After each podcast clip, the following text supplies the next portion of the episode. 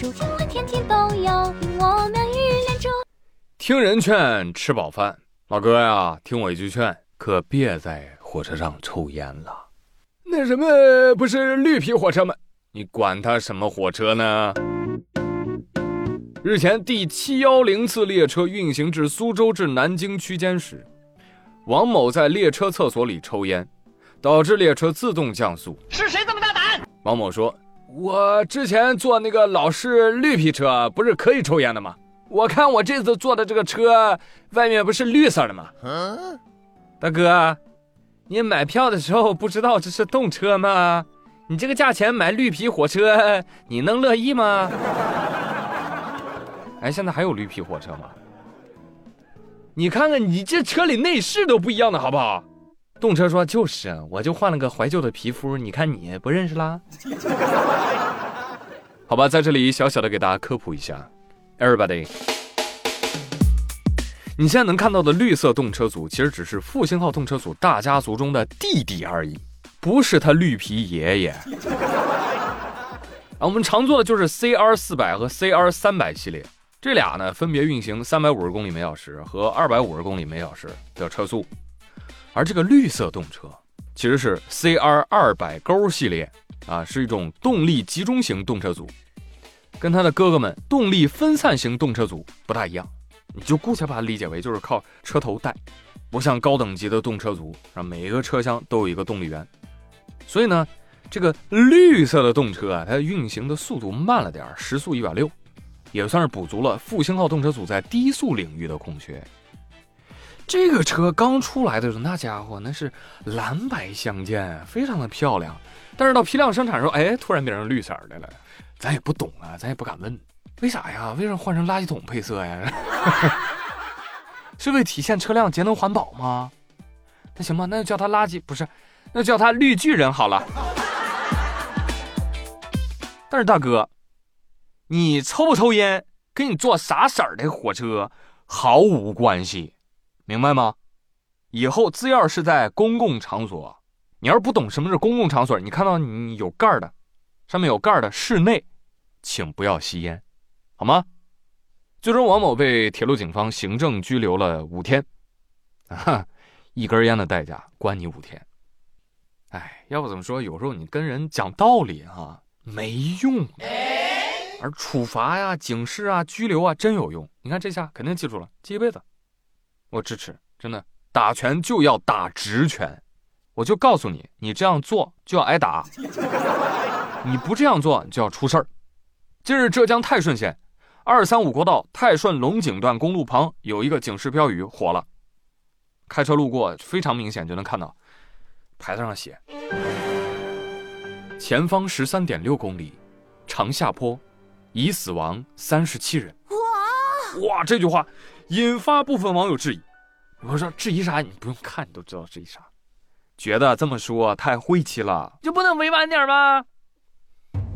还委婉？多委婉呐？那给你个搞个灯谜猜猜，你猜猜，你猜猜交警想跟你说啥？还嫌晦气，不接受这个提醒是吧？想当第三十八个？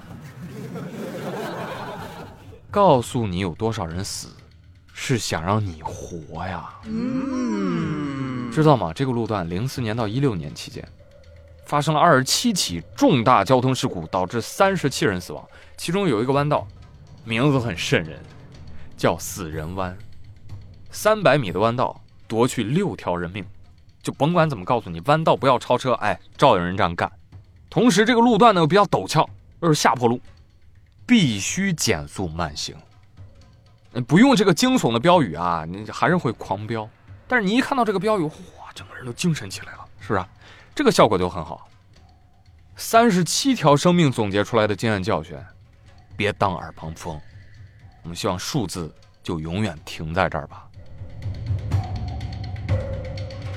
哎呀，真的，就有的人呢，就是听不得好话，你知道吗？对他们就得用刺耳的。江苏南京一位女生，在小吃摊前排队。正排着呢，咔，一大妈插进来了，跟没事人一样。哎，给我来一份吃的。女生在后面跟他说：“请排队。”大妈不睬他，排队还是不理。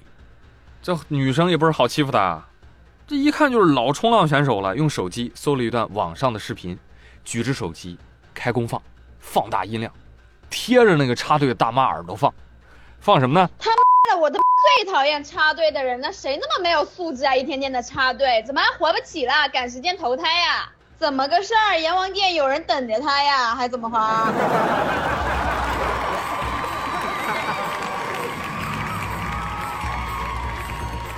后面的顾客和老板娘都笑了，但大妈还是毫无反应，也不说：“哎呀，他不会是残疾人吧？理解一下吧。”哼，理解什么？临走了还骂了女生一句。你看这俩人，都做到了又怂又勇。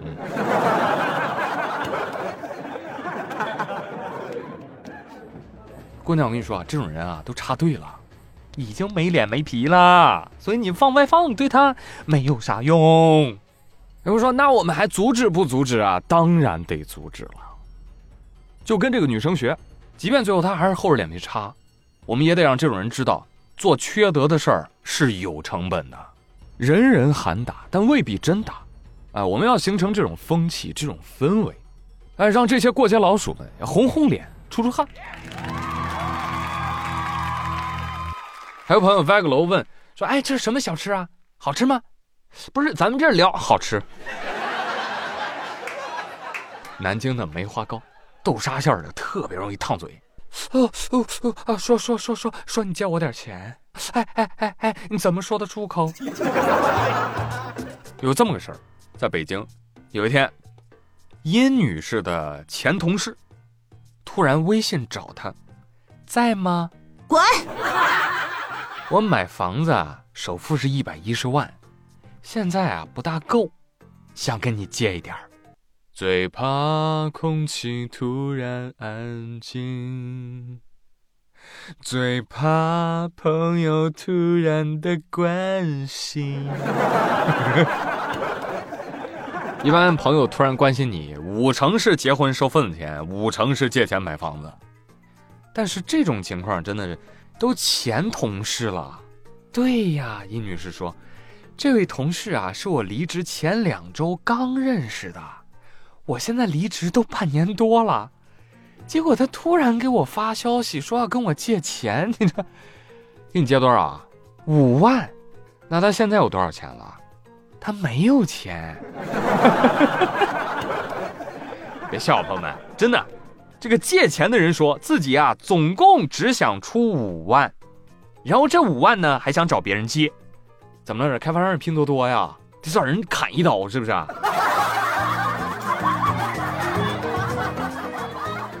殷女士说：“我就非常不明白，她为什么会把希望寄托在一个只认识两星期的人的身上呢？